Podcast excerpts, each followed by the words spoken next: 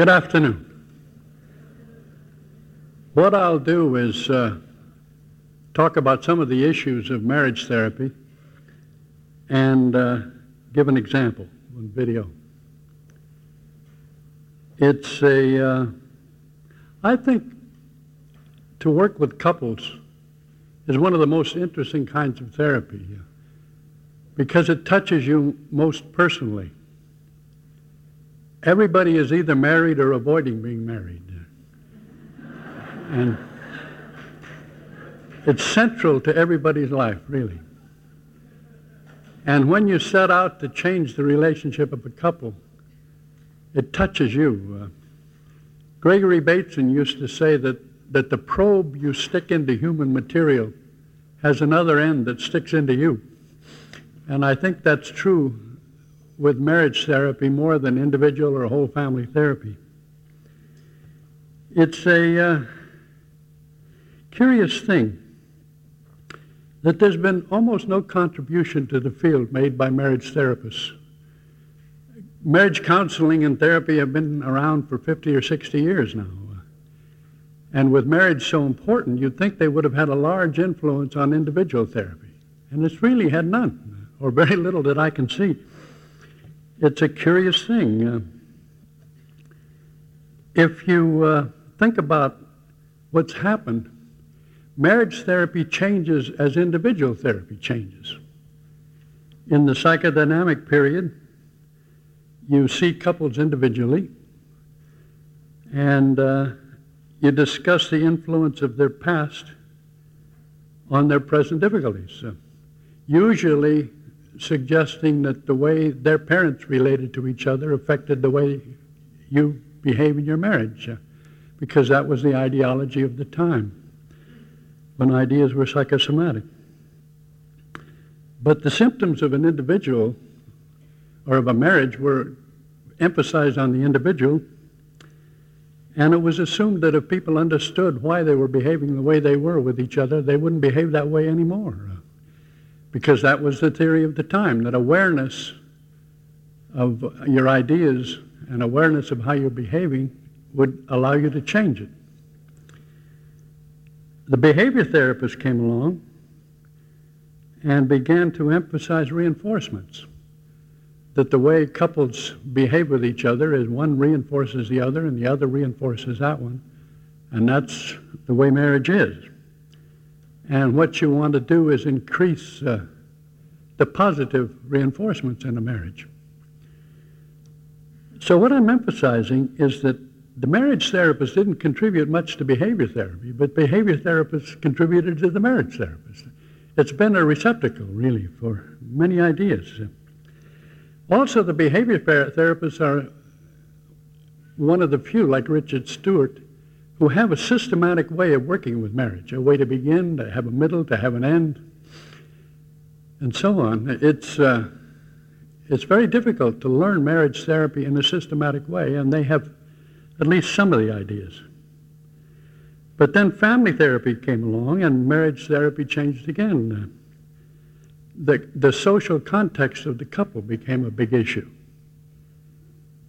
And uh, the fact that a couple is involved with a, with a mother in law is relevant to the way the couple behave with each other when you begin to think in the larger units of families. It's a, uh,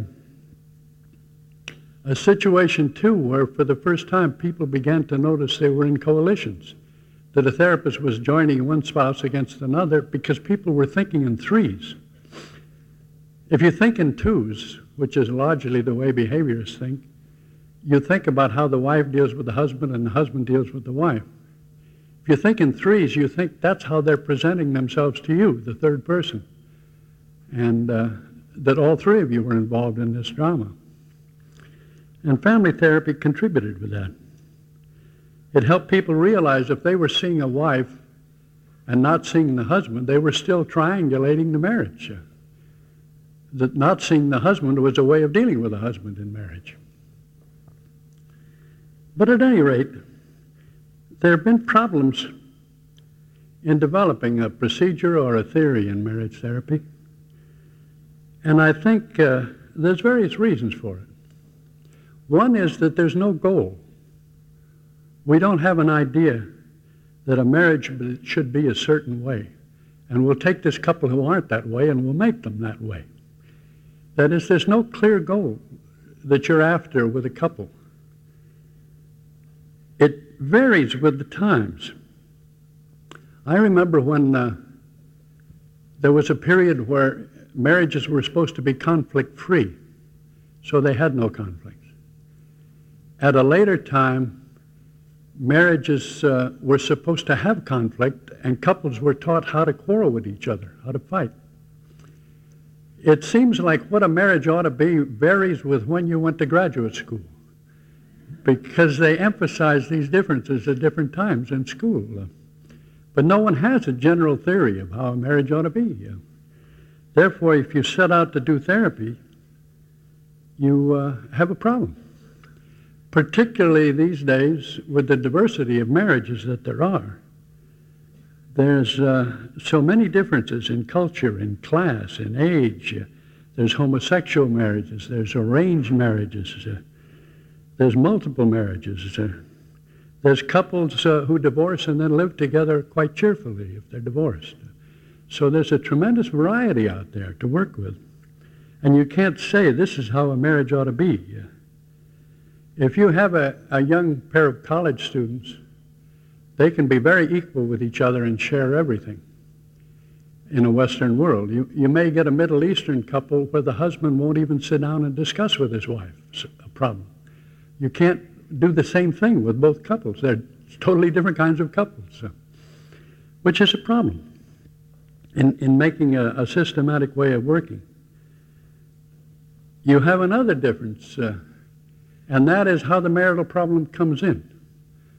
Sometimes you get into marriage problems around the issue of one of the individual's symptoms.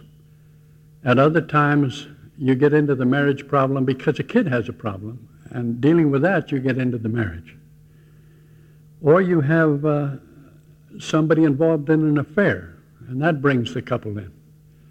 Or the wider family, uh, like the mother in law, father in law, can bring the couple in because that's where their problem lies. That is, the way they come to you affects how you're going to do therapy, and there's no single way to do therapy with that. You're really forced into a position of uh, making a therapy that's unique for each couple you work with. And students don't like that. They want to have a method, really, and they want to be able to do the method correctly. The idea that they have to design a therapy for this couple makes them uncomfortable. But in the long run, it makes them much more effective because people are different and couples are different. If a couple just comes in and says we have a marital problem, you really have a very different therapy than if they come in around a child or some other problem. But at any rate, uh, one of the uh, things that you begin to realize when you work with couples is that they follow rules. All of us follow rules in our marriages, in all our relationships, probably. But in marriage, uh, and you begin to notice if you're thinking that way, that this isn't each individual responding to each other. This is the pair responding to a rule that they've generated and have to follow. For example, you'll have a husband who's irresponsible and a wife who's responsible. And that will be the theme of their life. He, he will uh, spend money recklessly and drink too much. She will be over responsible and suffer his complaint that her life is very dull. When they come to therapy, she'll do the right thing. She'll say the right things to the therapist. He'll be irresponsible and won't come, or when he does come, he won't behave himself. And when you're thinking at that level, you're not trying to change him, and you're not trying to change her. You're trying to change their agreement, the, the rules they follow with each other. And they've never been mapped out, these rules. You just become aware of them as you work in marriage therapy. But there's some interesting rules, and one of them, I'm not sure what's true in Hamburg, but in the United States, a surprising number of couples come in with the husband not up, not equal to the wife. The husband is lower in status than the wife. Often the wife brings the husband in saying, do something about him. And they have a relationship in which he isn't quite up to what she thinks he ought to be. And they have that in whatever they do with each other. So you face the problem that if you're fair, that is, they'll agree that she's from a better family than he is, or that she makes more money than he is, or that she's more articulate than he is. But in some way, she's always a little better than he is, and they come in with that inequality. If you're a very fair therapist and you listen to each one, you're confirming that relationship. You're saying that's how the relationship should be. And uh, that may or may not be the way to change them. Because it isn't easy to change people when you're confirming the way they are.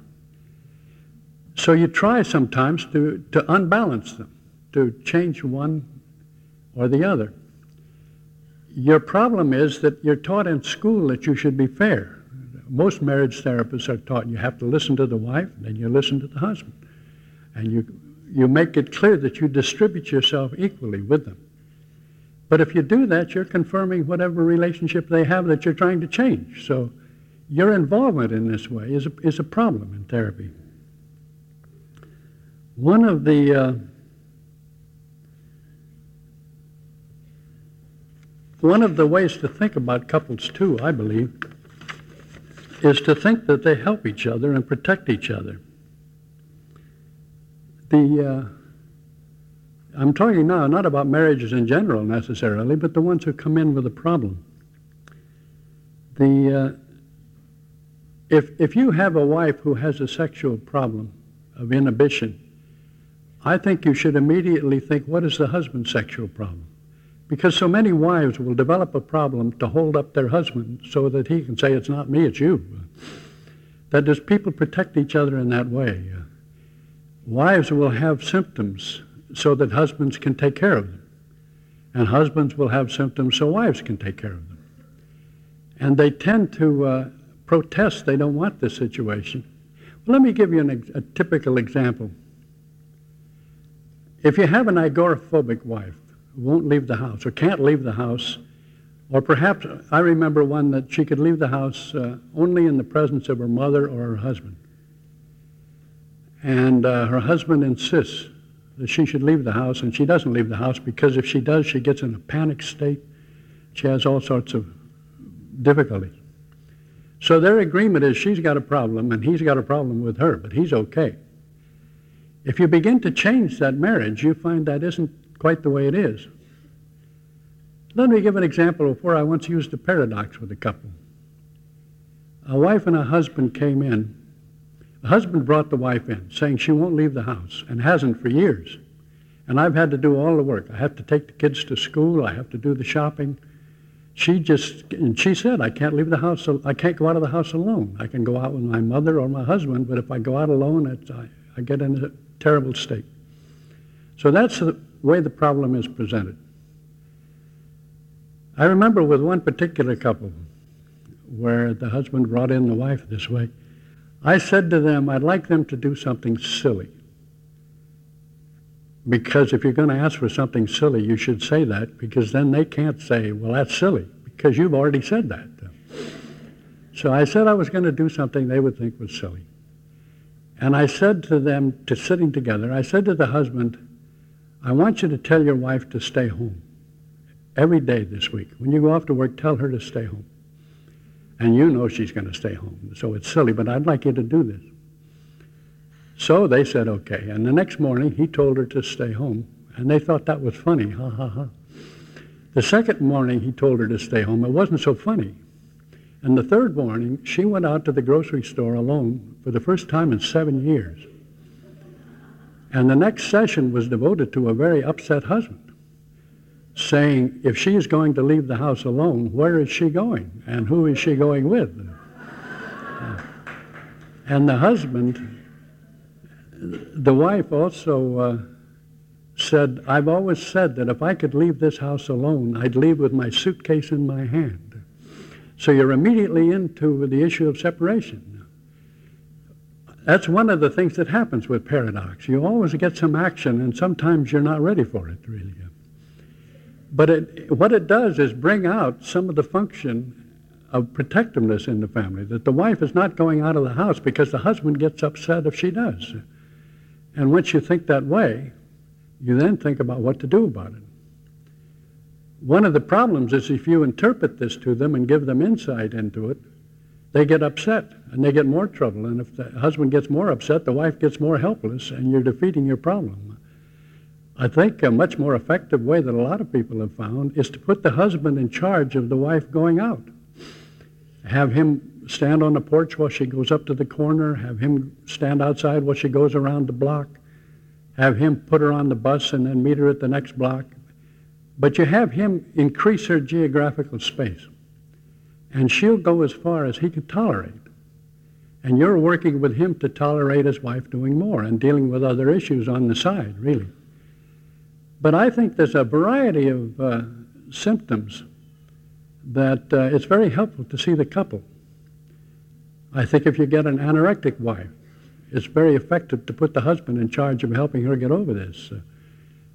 And then issues come out that don't come out otherwise.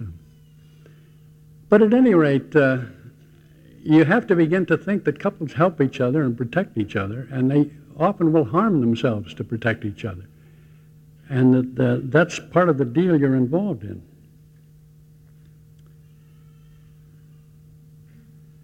One of the uh, things I thought I would do is show a case of a couple where the therapist unbalances them. And he does it uh, by being fair, by not being fair. I mean, this is a, a young couple that comes in, and they've been married about six or seven years. They're professional people, they don't have children, and they've reached a point in their marriage where they're unhappy with each other. And neither one of them wants to move toward the other one to try to recover from this we see the couple together in the first session and also separately. And the wife has just started a new career, and she says she works very hard and doesn't come home very often because it's so miserable at home. I think that's one of the reasons corporations do well. It's the marital problems at home that require people to work overtime. But in this case, she's just very busy, and he's feeling neglected and he just feels that she's lost interest or and they're, they're trying to decide whether to uh, get a divorce or not.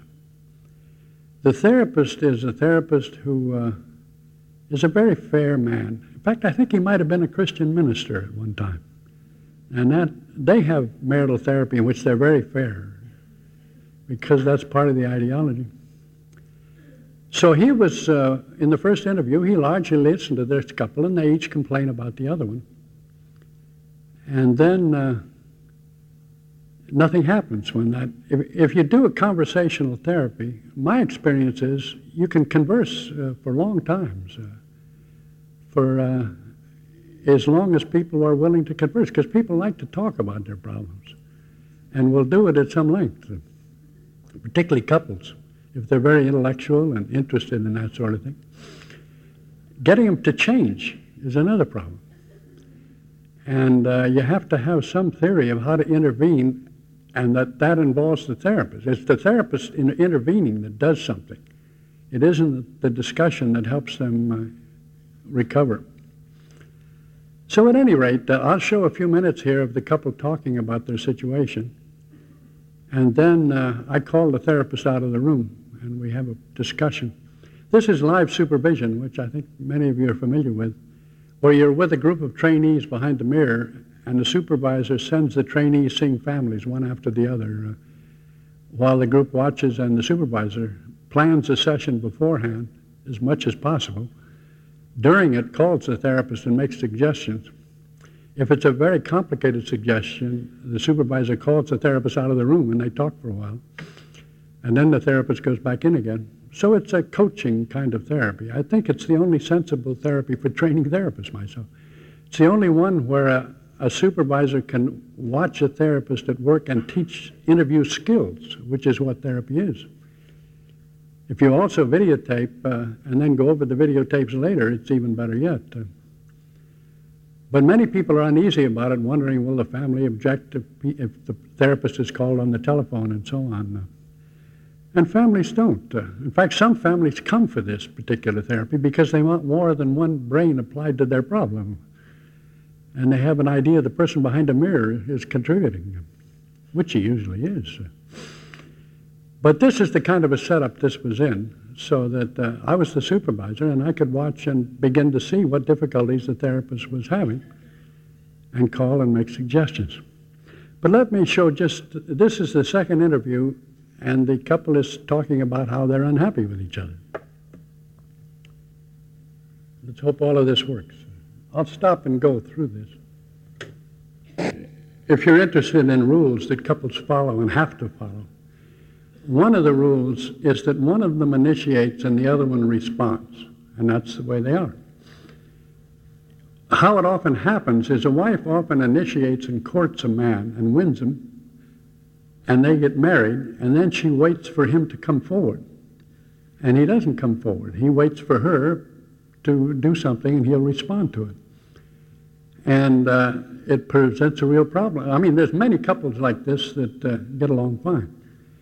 But if a woman doesn't like that arrangement, if she uh, doesn't like the idea that she has to initiate, then she'll stop initiating.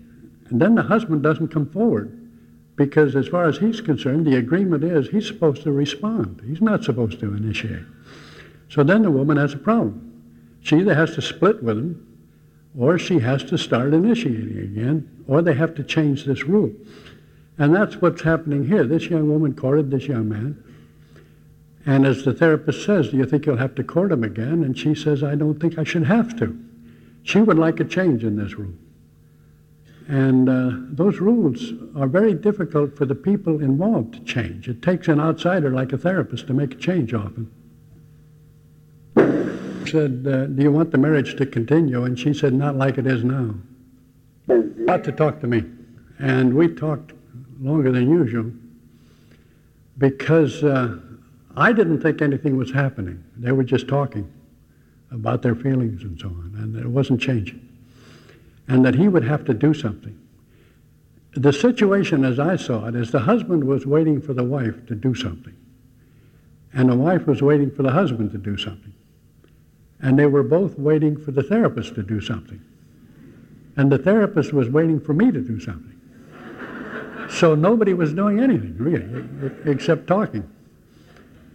So I called the therapist out, and I said, I don't think it's going to work the way it is. And I asked him if he could be unfair. And he said he didn't think he could be unfair. And I said, uh, could he side with one of the spouses against the other one and say one is completely right and the other one is entirely wrong? And he said he didn't think he could do that because research has shown that couples contribute equally to their misery. And I said, this isn't a research problem, this is a therapy problem. Could you side with one, say the husband, and say he's entirely wrong? And he said, I don't know if I could do that. And I said, Well, you have to do that. And he said, uh, Well, he thought he might try, but he didn't like this. So I said, Well, other therapists can be unfair. And he said, Well, if other therapists can be unfair, I can be unfair. And he went in to be unfair, and he did it very well. Once he, once he decided to do it, but it went against all his training to side with the spouse deliberately against the other spouse. We often do it inadvertently, but to do it deliberately uh, was hard for him. But that's what he's gone in to do it now. And we made a plan there that he was going to get them to agree to come in for three months without separating to work out the problem. And then he was going to jump on the husband as being the one at fault. And so he starts out this way. Response of the responder. He's at home waiting for her. What more should he do? You know, he's there ready to respond. A bold statement after saying it's only two hours. Purpose task is to put it down into concrete things he's going to start doing immediately. And that's what he's trying to get organized here. Well, the young man would like to talk about it more abstractly, really. Kind of dialogue they're having than they had before this intervention. And you always get your best diagnostic information after you give a directive. in the response to it, which is what you're interested in. But if you're going to do it, you, uh, you have to say what he's saying there. That if the husband makes a criticism of the wife, you have to say, Well, I don't think she's that way at all. I think you're just being rude.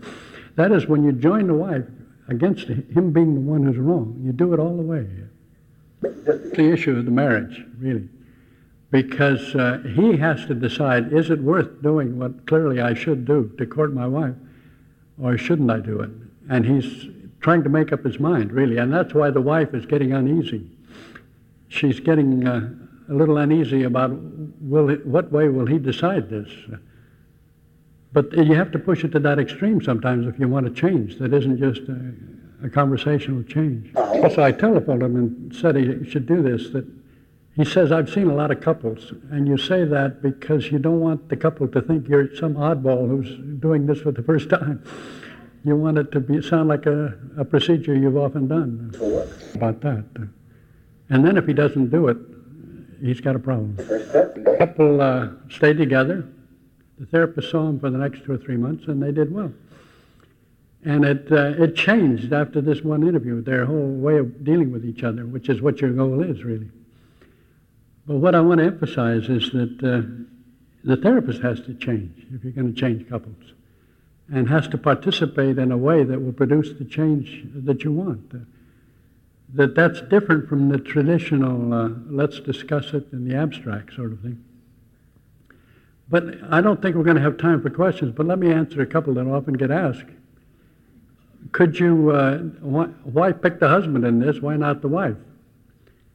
And you could pick the wife as all wrong and say to her that she isn't responding well to her husband. Uh, that what he does do, she doesn't react to properly, uh, that it's entirely her fault if you wanted to do that way.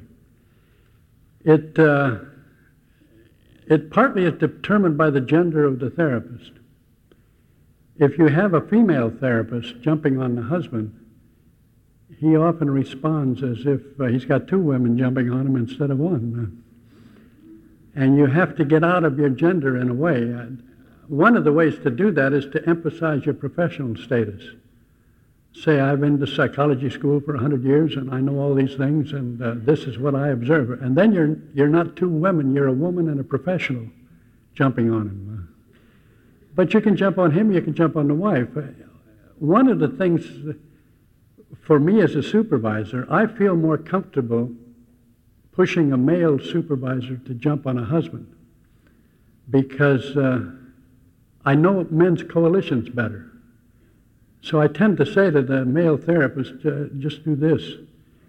With the female therapist, I sometimes say, uh, well, I wonder if it's possible under certain circumstances that you might consider perhaps doing. Uh, that is, I'm less certain with, uh, with their coalitions. So you do what you're comfortable with, and then try to enlarge that if you can. But at any rate, uh, maybe we could take one or two vital questions here before we end. Preferably in English. Uh,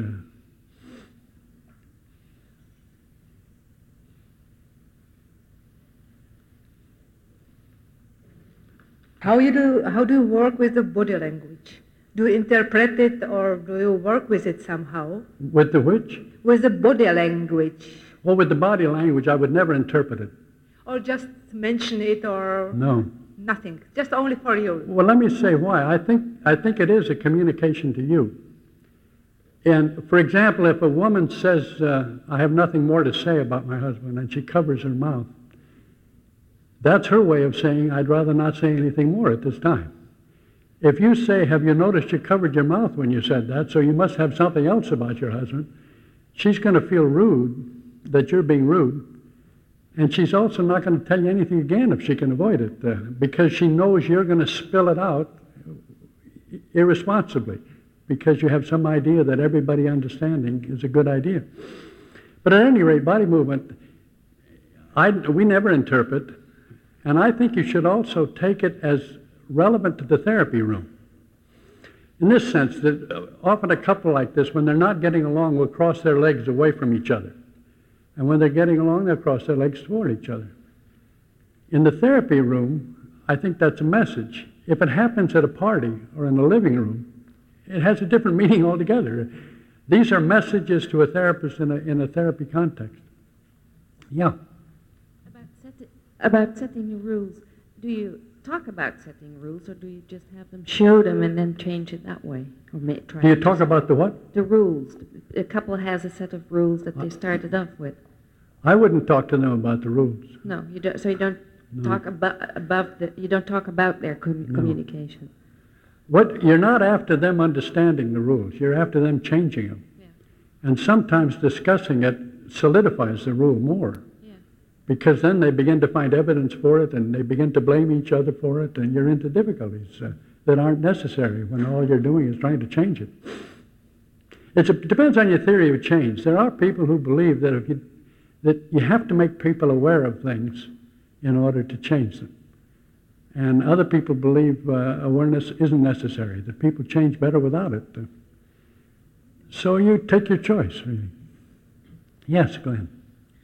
Question about when you have a couple where one may appear to you as a therapist to be stronger. Do you have a particular strategy as to coalesce, uh, the therapist coalescing with the weaker and or the stronger, or do you, just because of your style, uh, have a tendency more to have the male therapist like uh, attack uh, the male, whether he be in a more dominant or more uh, subservient position in the relationship. Well, I tend to think if one is more dominant and one is weaker, that that's just the, the rule they've decided on. And that it can be changed with difficulties, but it can be changed. I think one of the ways to do it would be to get the dominant one to help the weaker one become stronger. If they've said this explicitly, so it's been out in the open in a rule, then I would have one uh, teach the other. And the other, in rebelling against that, would begin to be stronger, I think. Okay, thank you. Okay, go forth and do good works.